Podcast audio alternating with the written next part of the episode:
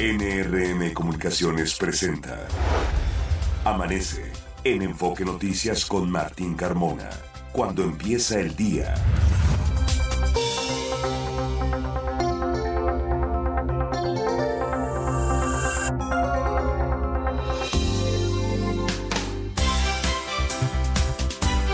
Hola, ¿qué tal? Muy buenos días, me da mucho gusto saludarlo. Ya son las 6 de la mañana con 3 minutos. Iniciamos Amanece en Enfoque Noticias. Soy Martín Carmona.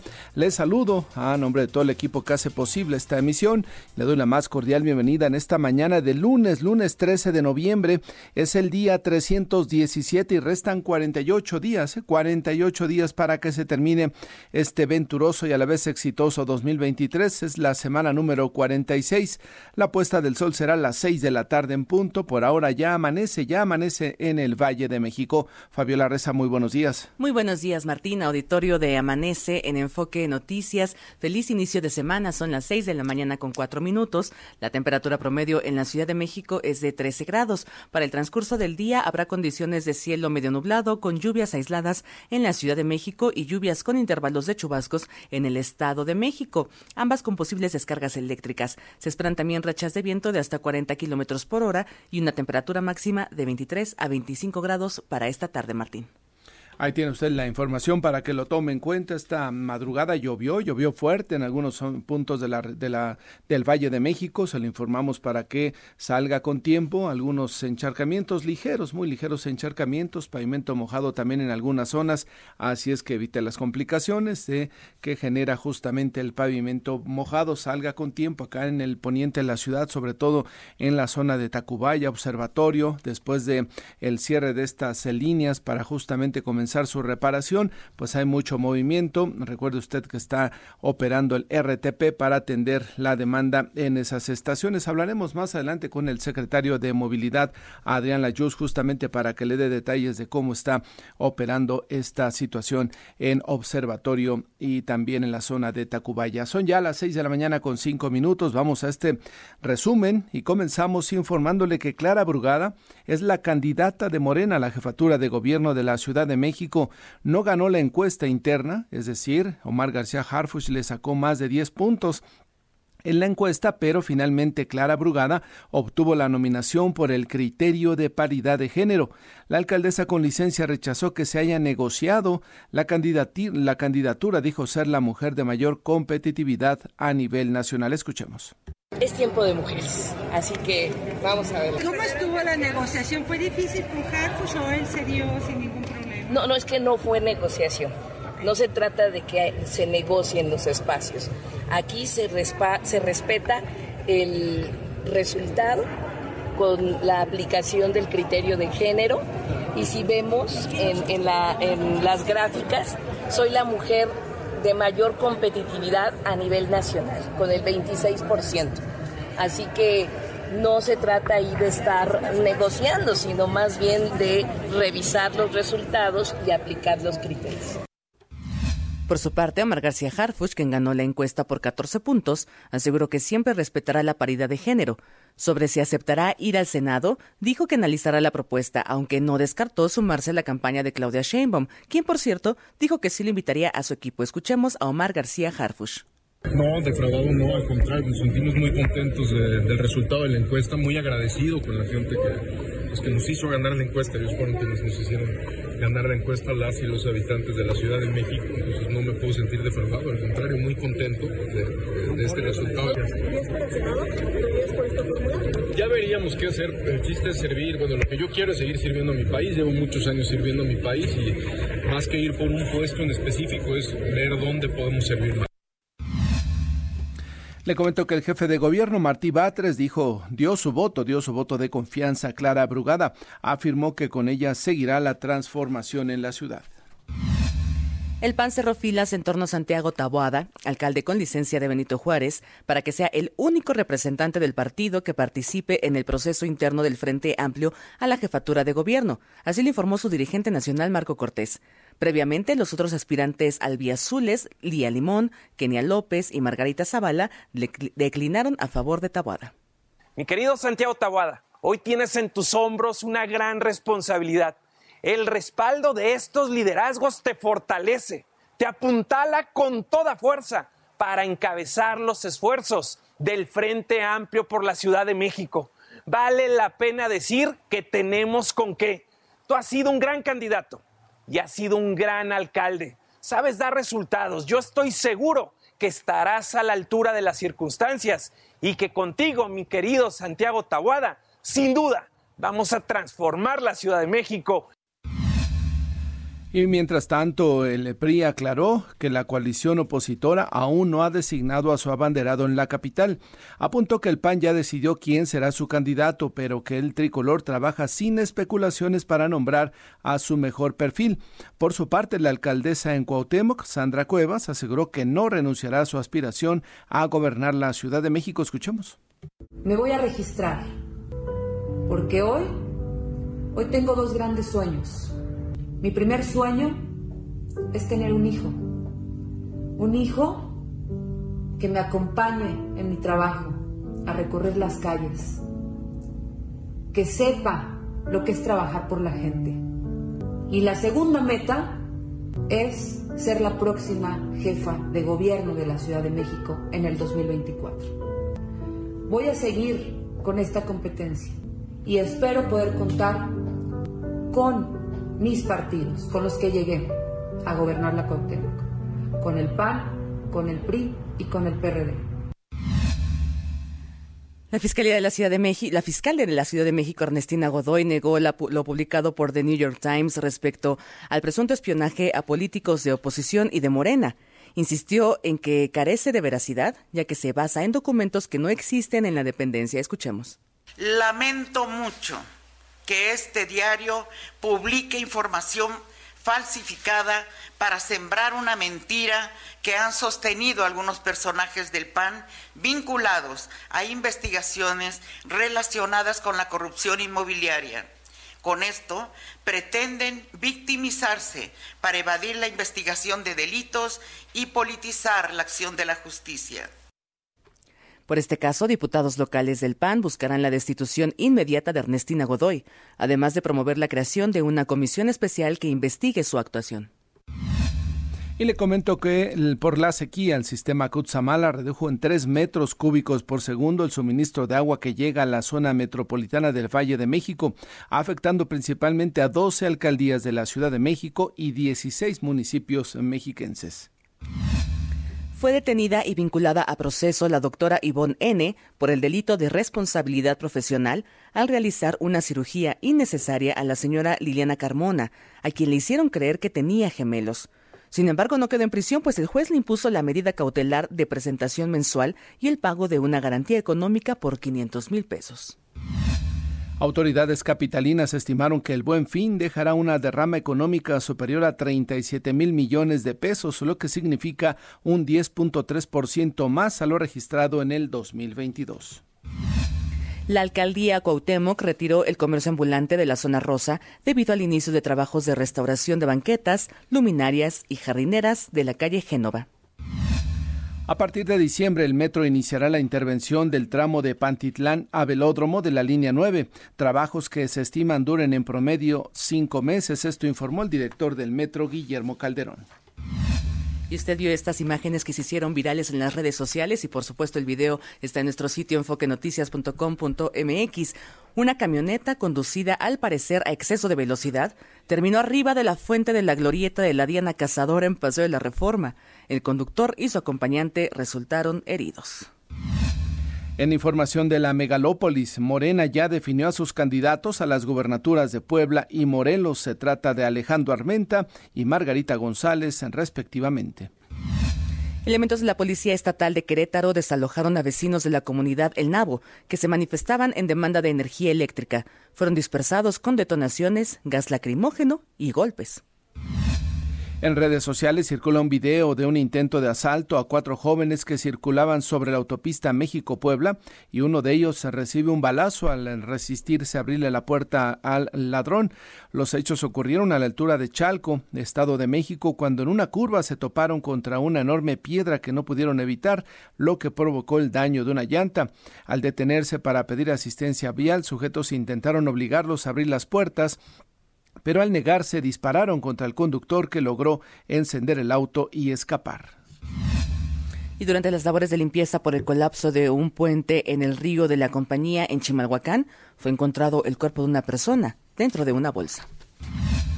También hoy el periódico Reforma publica que la presencia de la Guardia Nacional no es impedimento para que el crimen organizado asalte a punta de pistola camiones de carga en la autopista México-Querétaro entre el Arco Norte y la caseta de Tepoztlán. Presentan una serie de imágenes justamente en donde los delincuentes van amedrentando y amenazando, Fabiola, a los conductores del transporte de carga, eh, pues a punta de pistola para que se detengan y puedan robarse la mercancía. De acuerdo con esta información que publica Reforma en su primera plana de lunes, de este lunes, los transportistas acusan que hay complicidad de elementos de la Guardia Nacional con estos asaltantes y tienen un video sobre este sobre este asalto Martín que se ve allá en la autopista México Querétaro que no solamente es de accidentes también de asaltos. de asaltos. Y también tanto ese video de lo que sucedió allá en Querétaro como lo que le reportamos que sucedió en la México Puebla los tendremos en nuestros tenemos ya nuestro sitio de internet para que usted pueda visualizarlos la inseguridad que priva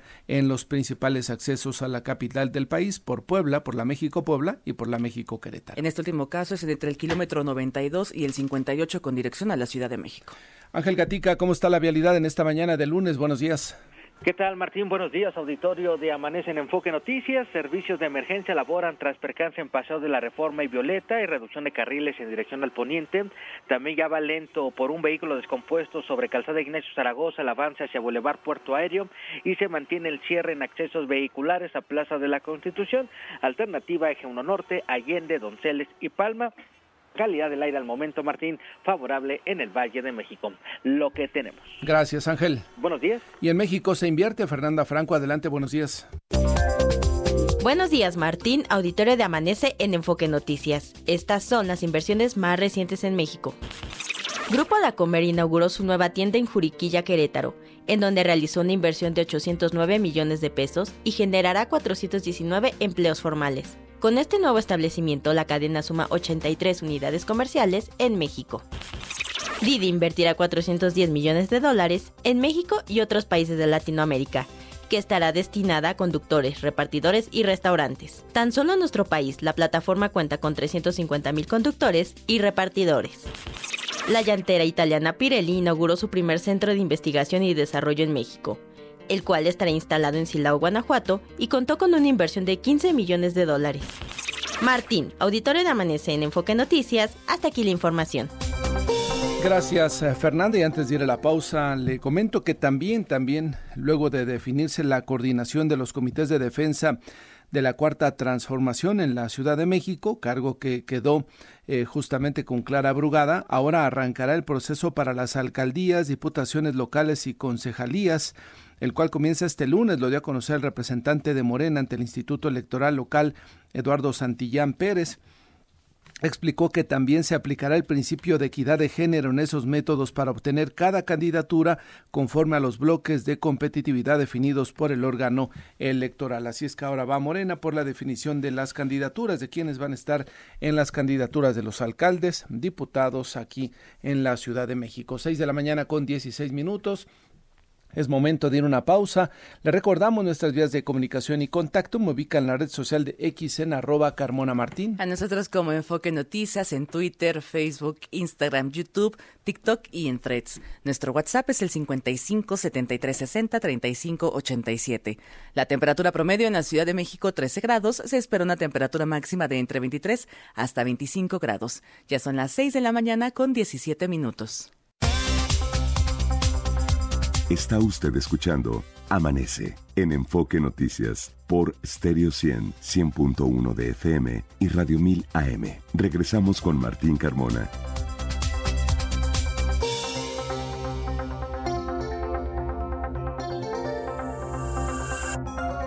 6 de la mañana con 22 minutos. Vamos a recuperar la crónica al interior del Partido Acción Nacional en la Ciudad de México. Se ha definido ya quién será su aspirante. Gerardo Cedillo, te escuchamos. Buenos días.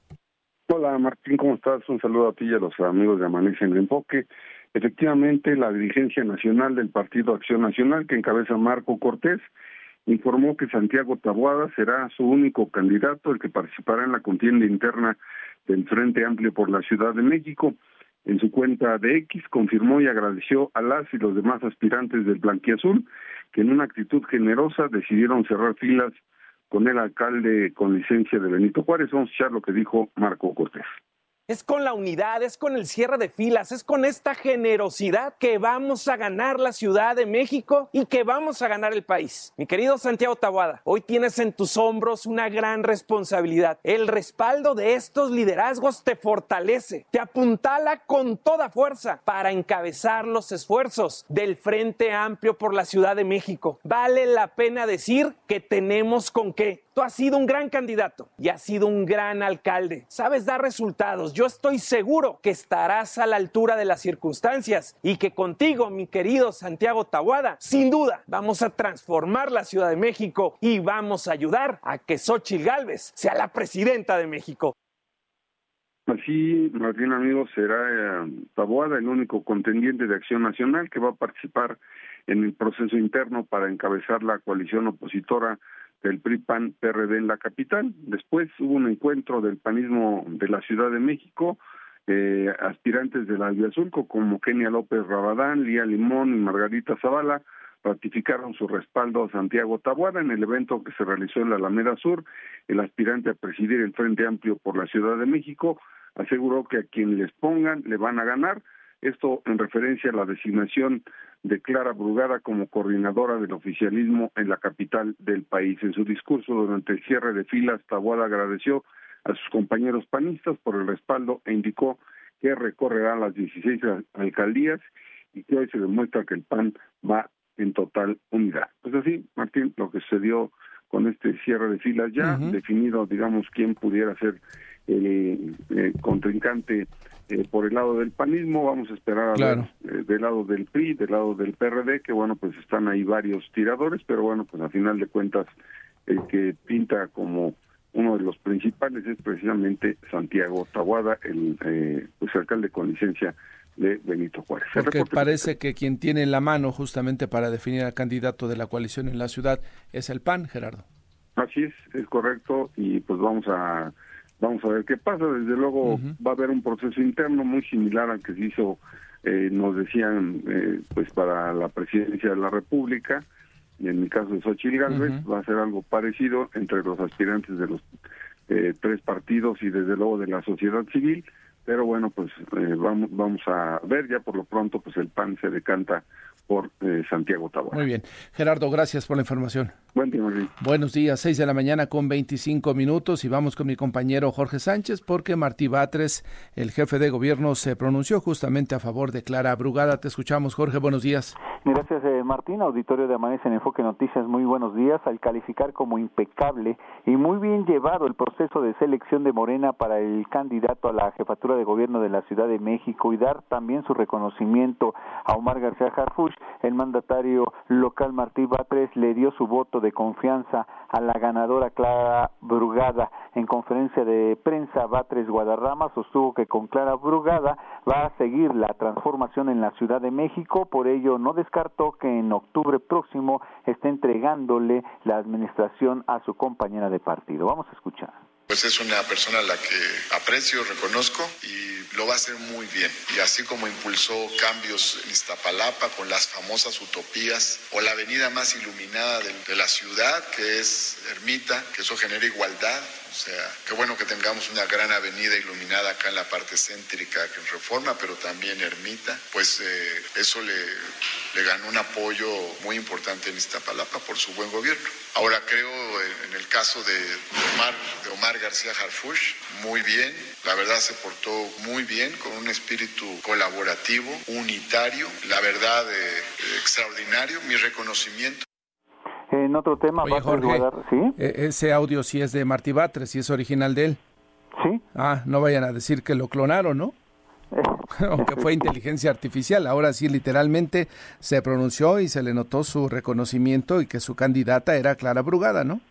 Efectivamente, y señaló que se portó muy bien Omar García Harfuch con un espíritu de colaborativo, unitario, la verdad extraordinario, mi reconocimiento es lo que le dice pues a Omar García Harfuch y también Batres Guadarrama expresó que eh, por otra parte que no fue ninguna sorpresa que el PAN haya designado a Santiago Tahuada como candidato único a la jefatura de gobierno en el 2024, calificó el proceso de la oposición con cero democracia y enfatizó que en la eh, predicción de presidente Andrés Manuel López Obrador se cumplió porque bueno pues ya está así las cosas del PAN y en lo entorno a, de vuelta a Omar García Harfuch pues le da total reconocimiento y es cuestión pues de género la elección. Muy bien, Jorge, gracias por la información. Estamos pendientes, buen día. Hay que destacar que Clara Brugada gobernó casi nueve años, ¿eh? Nueve años la alcaldía Iztapalapa, una de las más pobladas en la Ciudad de México. Si esto no le hubiera dado esos niveles de reconocimiento o de conocimiento, mejor dicho, es decir, que en la Ciudad de México todos supieran o la mayoría supiera quién era Clara Brugada, pues sí sería preocupante. ¿eh? Nueve años prácticamente estuvo al frente de esta alcaldía. Eh, recuerda usted el pasaje aquel con Juanito, cuando por algunas circunstancias legales no podía aparecer en la boleta. Juanito fue su candidato, votaron por él y después él cedió el puesto para que Clara Brugada gobernara. Después ya pasó un eh, proceso electoral en donde ella se ausentó y posteriormente regresó a la candidatura y desde entonces, desde hace pues por lo menos que unos eh, seis, siete años, ocho años atrás, ella ha estado al frente de la alcaldía Iztapalapa. Habrá que ver si eh, el tema este de las utopías, el tema de la avenida iluminada es lo más que puede hacer o lo más que hizo por esa alcaldía. Ciertamente pues habrá que ver porque así como gobernó y así como está Iztapalapa, si es que el voto le favorece, en un futuro, pues así tendremos a la Ciudad de México, ¿no? Eso es lo que queremos, una ciudad como Iztapalapa. Piensa usted, revise bien si realmente pues eh, la gestión de Clara Brugada dio buenos resultados en materia pues de combate a la delincuencia, en materia de reducción de índices de violencia, de índices de homicidios, el tema del robo, el tema de los eh, de el robo de vehículos también, es una zona donde pues hay varias bodegas que se detectaron y se ubicaron en su momento donde se desmantelaban los eh, eh, vehículos que se robaban en otras zonas de la Ciudad de México. En fin, habrá que revisar a fondo. El jefe de gobierno destacaba el tema de la iluminación de Avenida Ermita, un punto sin duda positivo por aquello que lograba disminuir en cuanto al índice de violencia y de robos por la zona, las utopías, eh, qué resultados han dado y cómo está el tema. Hay que, hay que revisar a fondo los resultados de Iztapalapa porque a partir de ahí se va a dar usted una idea de cómo viene para la Ciudad de México si es que el voto le favorece. Seis de la mañana con 30 minutos. Noemí Cruz, adelante con más información metropolitana. Martín, auditorio de Amanece en Enfoque Noticias. Muy buenos días. La alcaldesa de Azcapotzalco, Margarita Saldaña, rindió su segundo informe de gobierno, donde destacó que en los últimos dos años la demarcación ha disminuido en 25% los delitos dolosos, lo que da muestra de la coordinación que existe entre las diferentes instancias que se encargan de la Procuración de Justicia. La Orquesta Filarmónica de la Ciudad de México deleitó a los habitantes del barrio de Tepito y de otras colonias de la alcaldía Venustiano Carranza con un concierto gratuito como parte de los festejos por su 45 aniversario. Se espera que durante el primer semestre de 2024 esta orquesta ofrezca otros dos conciertos en espacios públicos, uno de ellos en Cuautepec en la alcaldía Gustavo Amadero y el otro en la Sierra de Santa Catarina en Iztapalapa se desplomó la marquesina y un barandal de una vecindad en la colonia Santa María la Ribera en la alcaldía Cuauhtémoc sin que se reportaran lesionados. Sin embargo, como medida de seguridad, fueron evacuadas nueve personas para evitar riesgos. Ocho personas resultaron heridas por la quema de cohetes y pirotecnia durante un cortejo fúnebre en el Panteón San Isidro en Azcapotzalco. Los heridos fueron trasladados a hospitales para su atención.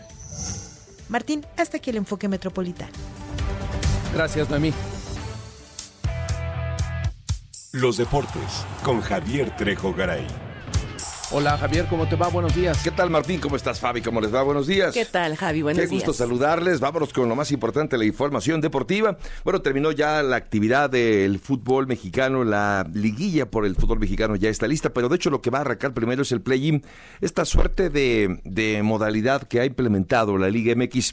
Eh, para, digamos, eh, suplir lo que era el repechaje. Y es una forma de copiar, si me permites, Martín, Fabio, amigos, lo que hacen en el deporte de los Estados Unidos, con eh, los mejores equipos sembrados, es decir, el, mejor equipo de cada grupo, por ejemplo, en el caso del fútbol americano, de cada división, eh, los dos mejores quedan bye, digamos, en la primera tanda de actividad de la postemporada, y algo similar va a acabar ocurriendo con un total de cuatro equipos que han logrado justamente ubicarse como los cuatro cuatro mejores de la temporada y con ello otros equipos estarán buscando a través de esta suerte de play-in su pase a la liguilla del fútbol mexicano, Martín. Pues ojalá que resulte atractivo, Javier, y que realmente pues pasen aquellos que tienen capacidad de ofrecer buenos partidos al final de, las cuentas, ¿no? Ojalá que así sea, Martín. Eh, recapitulando sobre lo que dejó este fin de semana, la victoria de Pumas sobre Chivas le permite al equipo de Pumas terminar por delante del equipo tapatío, que esa era, lo, era de, digamos, su intención para el conjunto de Tony Mohamed. Me parece, salvo tu mejor opinión, Martín, que lo que ha hecho Mohamed en su segundo torneo ha sido sobresaliente, porque ha sido un equipo que no es de las nóminas más caras, no es de las nóminas más altas.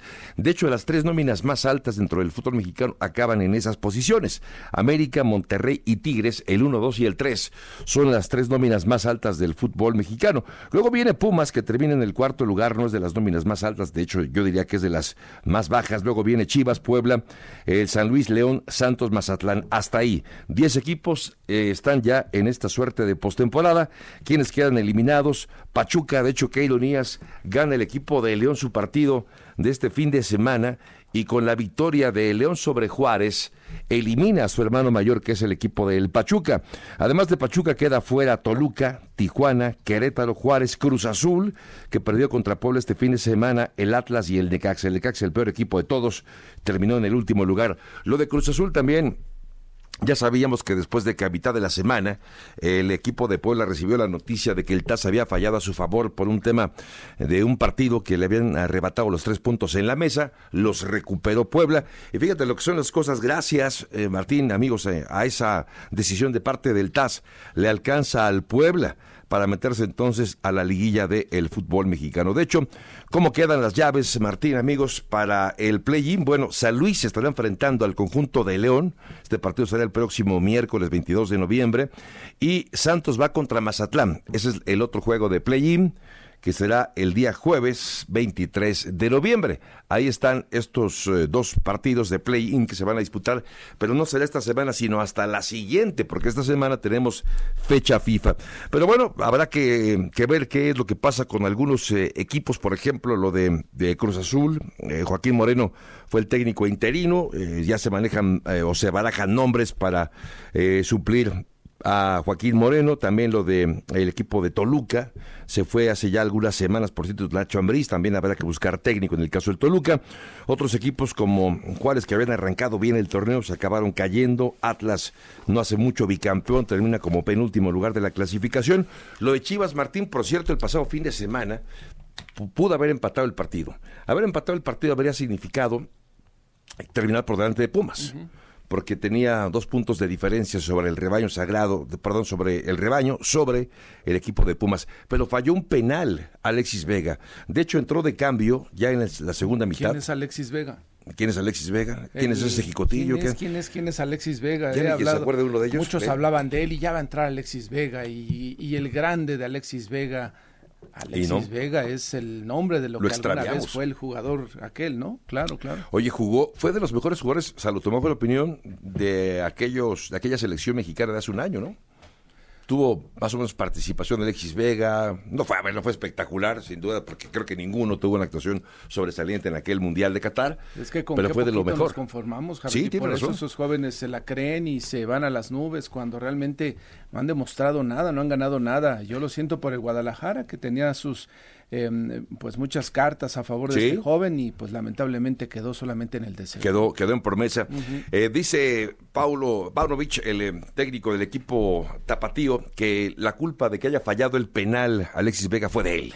De él, Alexis, no, no, de Alexis, sino del propio técnico porque yo lo quise poner a que tirara el penalti para que recuperara confianza. O sea, fue un tema de, a ver, tíralo tú para que te llenes de confianza. Y resultó peor porque falló el penal y ahora está con la confianza en los tobillos, seguramente Alexis Vega. Eh, pero bueno, en fin, eh, sí es. Jugadores importantes se necesitan en etapas importantes. Vamos a ver si Alexis Vega sigue teniendo minutos ya en lo que resta de la temporada del fútbol mexicano. yo espero algo más de Pumas, ¿eh? Mostró muy poco, mostró muy poco con ese gol, ese golecito que le cayó. Se conformó, sí. Mm, si no aprieta Pumas y hace un mejor juego, no vamos a llegar muy lejos en la liguilla, Javier. estoy de acuerdo contigo, sí, creo que no, no, no basta con terminar cuarto en la clasificación, necesitas hacer algo más, no puedes conformarte solamente con eso pero me parece que este equipo puede, puede hacerlo. Estaremos atentos a tus siguientes reportes, Javier. Buen día. Gracias, buenos días. Pausa, regresamos. Las finanzas con Martín Carmona. Ya se acerca el buen fin, es importante que usted vaya definiendo la forma en la cual va a pagar o cómo lo que usted va a consumir y eh, en esta en este periodo de ofertas algo que pues se ha posicionado bien es el son los meses sin intereses, el comprar a meses sin intereses. La principal recomendación sin duda que es muy positivo y, y pues además muy útil el utilizar los meses sin intereses para alguna compra lo que usted y lo recomendable es que utilice las modalidades de meses sin intereses en el momento en que quiera comprar algo con una vida útil mayor a los meses en que se quiere pagar. Por ejemplo, si va a comprar un producto a 12 meses sin intereses, es ideal que éste tenga una duración que sea mayor a un año, ¿no? Lo que pues no se recomienda consumir o pagar a meses sin intereses son pues bebidas alcohólicas, una cena o pagar cosas así que en tres o cuatro meses usted ya se los eh, ya no lo está usando o ya dejó su vida útil y todavía le faltan seis meses para cubrirlo. Si es que el banco le presta el dinero a través de una línea de crédito, por supuesto principalmente una tarjeta para hacer una compra en el momento en que lo necesita, aun cuando usted no tenga el dinero disponible, pero que en el futuro sabe usted que los va a tener. Piense si hace una compra a meses sin intereses, de tres meses por tres mil pesos tendrá que pagar en los próximos tres meses mil pesos adición mil pesos más lo que haya usted ya consumido o lo que tenga usted en su línea de crédito. Así es que en algún momento si bien vale la pena utilizar los meses sin intereses sí hay que hacer una eh, tomar un papel un lápiz y hacer una cuenta de qué gasto trae usted ya en la tarjeta de crédito más los meses sin intereses porque todo eso tendrá que pagarlo al momento de eh, que llegue el día o la fecha límite de pago. El meses, en los meses sin intereses, si usted no los cubre en el plazo acordado, es decir, si no paga el mínimo justamente ya incluido los meses sin intereses, entonces sí se convierte en una deuda porque ya le van a empezar a generar intereses y estos se van a ir incrementando por el tiempo en que usted tarde de pagar. Así es que tengo una buena experiencia en el buen fin, compra meses sin intereses, pero también con una de una forma inteligente en el cual pueda usted aprovecharlos. Acaba de iniciar el torneo y sé que estás viendo a quién apostarle. Lo sé porque te conozco soy tu yo del futuro. Y si mejor empiezas a ahorrar en Profuturo para nuestro retiro, créeme, empezar a ahorrar es ganar. Es tiempo de creer en tu futuro. Profuturo, Afore y Pensiones. Y saludo a la línea telefónica a la diputada por Morena en el Congreso de la Ciudad, Marta Ávila. Diputada, ¿cómo está? Muy buenos días. Hola Martín, muy buenos días. Gracias por estar esta mañana. Le eh, invitamos para que participara aquí en Enfoque Noticias, en diputada, para el tema de la fiscal. ¿Cómo está el tema de la fiscal y el proceso? Entiendo que pues ya se están replanteando otras fechas para su proceso de ratificación. Sí, pues mira, estamos en ese tema, seguimos cabildeando. Eh, el tema del incumplimiento de plazos legales para eh, la de la fiscal, pues mira, quiero decirte que no, eso es falso, que se estén incumpliendo con el plazo para dar trámite a la propuesta de la ratificación de la fiscal. eh, ayer salió, bueno, creo que ayer un comunicado donde el panismo dice que se está incumpliendo. Yo quiero decirte que es algo erróneamente que además es falso porque el plazo efectivamente venció el sábado 11 de noviembre, pero no es así porque de acuerdo con las prácticas parlamentarias de nuestro Congreso, no se puede citar actividades legislativas los fines de semana, pues no hay infraestructura ni disponibilidad de servicios. Entonces, pues nosotros seguimos en el cabildeo, necesitamos las dos terceras partes de eh, los votos en el Congreso. Como sabes, pues no se ha podido generar este eh, tema de la votación porque pues depende de los diputados que estén presentes, en base a eso serían los votos que necesitaríamos. Entonces seguimos en ese cabildeo, para nosotros es muy importante pues seguir cabildeando para seguir convenciendo para poder alcanzar la aprobación de la ratificación. Si estuviera el pleno completo de diputados, ¿se requerirían 44 de los 66 diputadas? Así es. Y si, por ejemplo, están 60, necesitaríamos 41 votos para poder lograrlo. Y hablaba usted de seguir negociando, de seguir convenciendo. Eh, ¿Cree que se ha politizado en exceso todo este eh, proceso de ratificación de la fiscal? Claro que sí, es un asunto que se ha politizado porque tiene que ver con este tema del cártel inmobiliario. El PAN ha generado una guerra sucia en contra de la fiscal porque pues ellos se sienten como lo han dicho que es una persecución política. En la semana tuvimos el tema de que se filtró con ellos, ¿no? Eh, que hay cinco órdenes de aprehensión contra exfuncionarios de la Benito Juárez, que finalmente no es algo que sea parte de la fiscalía, sino tiene que ver con los jueces que ordenan estas órdenes de aprehensión y que bueno, pues ahí ellos son los que revisan y los que dictaminan pues las sentencias. Entonces, creo que esta filtración que se dio, que la tienen ellos, que la han dicho también con lo que salió de esto de la intervención telefónica que ya se demostró que pues es falso lo que se está presentando.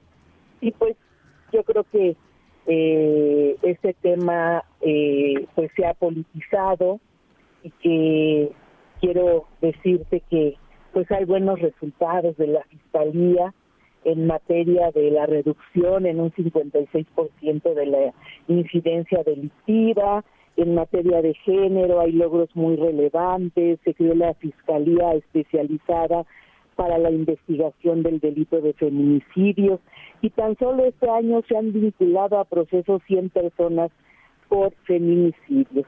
Entonces, yo considero que están atacando a la fiscal porque pues esto del cártel, como ya una, algunas veces más entrevistado, tiene que ver con una investigación que se desata a partir de una explosión en un edificio en la Benito Juárez y pues ahí está la gente que ya está en proceso, está el eh, ex coordinador del grupo parlamentario, nosotros como diputados no tenemos fuero y pues si hay cuentas que entregar a la justicia, pues lo tenemos que hacer. Hay que atenderlo. ¿Sería hasta enero entonces el proceso de ratificación, diputada? Mira, ahorita eh, esta semana se va a empezar el, pues la convocatoria a la sesión de la comisión para revisar este tema de, de la entrevista que finalmente es la única que tiene término. Después de concluir eso,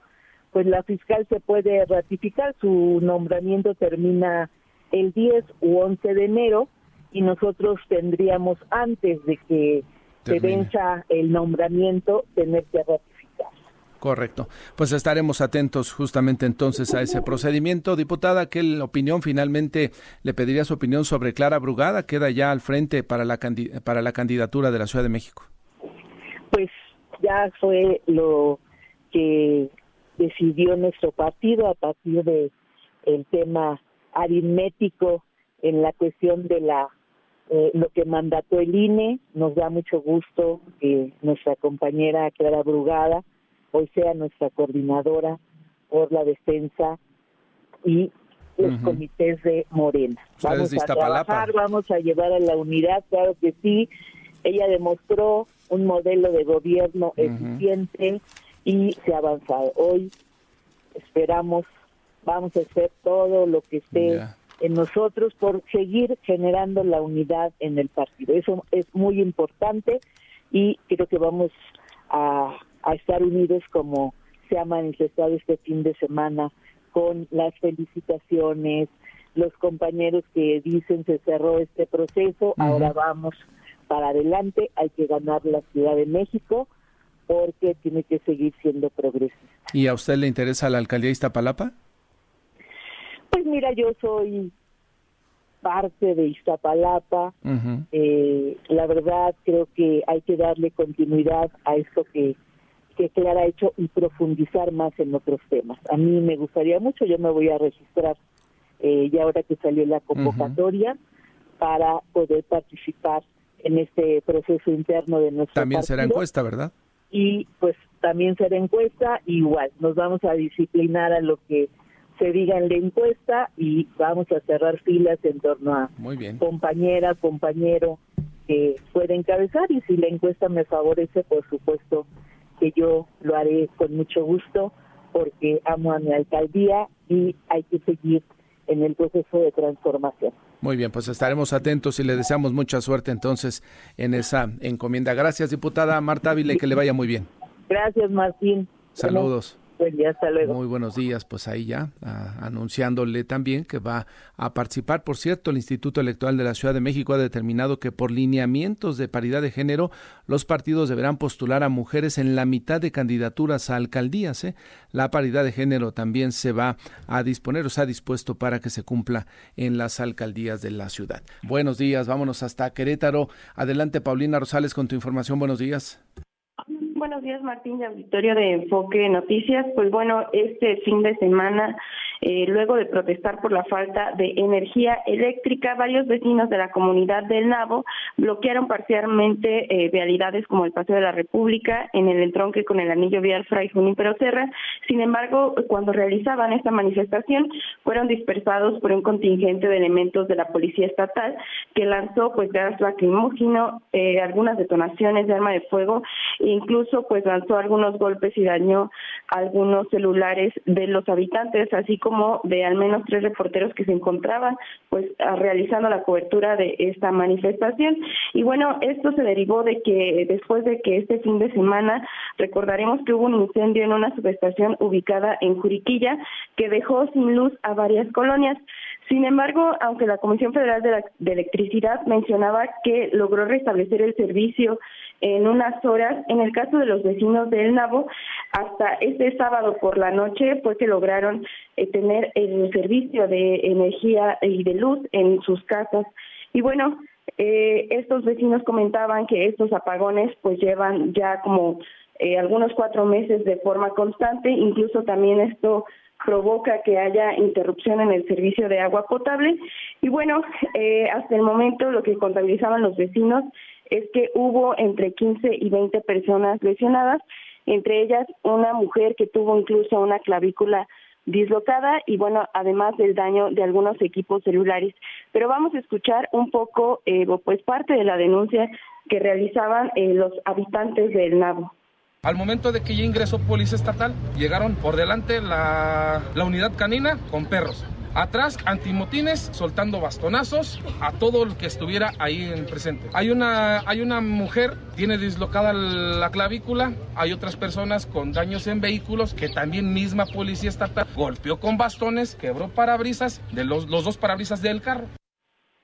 Y bueno, eh, en este momento y como parte de ese operativo, la Policía Estatal detuvo a 14 personas. Sin embargo, pues el domingo ya la Secretaría de Seguridad Pública Municipal de Querétaro informaba que fueron liberadas por el juzgado cívico eh, estas personas. Sin embargo, pues ahora los habitantes del Nabo, debido a esta situación, eh, tienen previsto pues realizar una protesta en un par de horas en la Fiscalía General del Estado, pues para seguir eh, exigiendo eh, pues que ya no existan estos apagones y sobre todo eh, pues que haya una sanción luego de estas agresiones por parte de la Policía Estatal. Hasta aquí el reporte, Martín.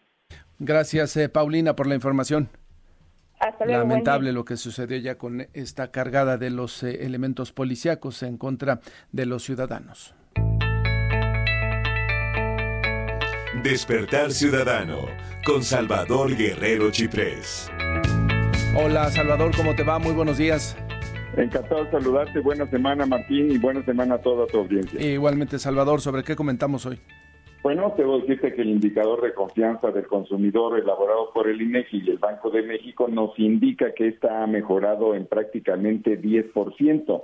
Hace un año, en el contexto de lo que comentabas hace dos entrevistas del Buen Fin, había la impresión de que el 46% tenía una magnífica impresión de lo que iba a ocurrir con el mercado. Esto aumentó 4.6 puntos porcentuales en estos 12 meses. De todas maneras, siempre decimos en el Consejo Ciudadano que hay que estar pendiente, junto a la confianza de fortalecerla, pues sí, de los escenarios de riesgo. Y hay dos. Uno, lo que tiene que ver con el monta deuda, que es esto de recurrir a préstamos rápidos y fáciles para realizar compras, eh, asumiendo que en realidad el 95% de las ocasiones se trata de préstamos extorsivos. Y en segundo lugar, pues las situaciones de fraude, y lo decimos, Martín, porque tenemos un incremento de las situaciones de fraude de 17% en lo que va de este año comparado con el mismo lapso del año anterior. Así que este buen fin es para aprovecharlo, hay confianza, y al mismo tiempo hay que indicar que están ahí siempre esos dos factores de riesgo que eh, te acabo de compartir. Oye, y era justamente le iba a alertar al auditorio que tuviera mucho cuidado. He sido víctima en dos semanas, en dos semanas, Salvador, de eh, fraudes en tarjeta de débito y en tarjeta de crédito. Me las eh, por alguna manera me las clonaron, estaba yo haciendo el noticiero aquí, mientras tanto estaban comprando allá en Sinaloa, eh, es decir, no hay, no hay una eh, forma de, bueno, sí hay forma de protegerse, cuidando las tarjetas y no prestándolas y que desaparezcan de tu vista cuando haces un pago, pero sí hay, hay que tener mucho cuidado, sobre todo con las compras digitales, ese es otro punto. Así es, totalmente. Eso es algo que advertimos la semana pasada precisamente en un reporte, ¿te acuerdas que lo comentábamos? Sí. De cómo la inteligencia artificial pues va a radicalizar las posibilidades de depredación patrimonial de los delincuentes. Así que hay que estar muy pendientes y precisamente ese es el número uno de los incidentes, lo que tenía que ver con tarjetas. Eso lo insinuábamos eh, introductoriamente la semana pasada. Así que nuestras recomendaciones para este buen fin, un poco lo que tú decías hace un momento, ¿verdad? Hay que garantizar que la longevidad del producto y de su, su fruto sea mayor que la vigencia del crédito. Hay que prevenir, eh, por supuesto, esto que tú decías, el fraude mediante esta triada básica. Hay que verificar, tú lo decías de otra forma, pero nosotros igual lo planteamos así, verificar, razonar la compra y reportar cualquier tipo de incidencia sospechosa hay que tomarse el tiempo para realizar las ofertas. Qué bueno que la propia iniciativa privada también está participando de esta promoción de que pues, verifiquemos todos cuáles son los precios de hace un mes o dos meses y los que se están presentando para que no rebrandeen como si fuera una oferta cuando en realidad es el mismo precio, incluso mayor que el otro, solo que le inventan un número eh, superior respecto al cual habría una oferta. Entonces hay que estar muy pendientes, hay que aprovechar la oferta y pues todos muy contentos en la Ciudad de México porque vamos a tener pues una interesante etapa preelectoral y muy pronto pues lo que definimos como ciudadanía va a adquirir matices propios de la escena 2024. Está tomando forma, forma ya todo ese proceso electoral. Salvador, muchas gracias por el comentario esta mañana. Te mando un abrazo, hasta luego. Saludos, cuide, cuide sus tarjetas de débito y de crédito. Ha crecido, ya escuchó usted, 17% los fraudes a través de diferentes formatos. Fabiola, terminamos. La temperatura en la Ciudad de México es de 13 grados. Y ya viene Mario González con más información. Gracias por su atención. Buenos días.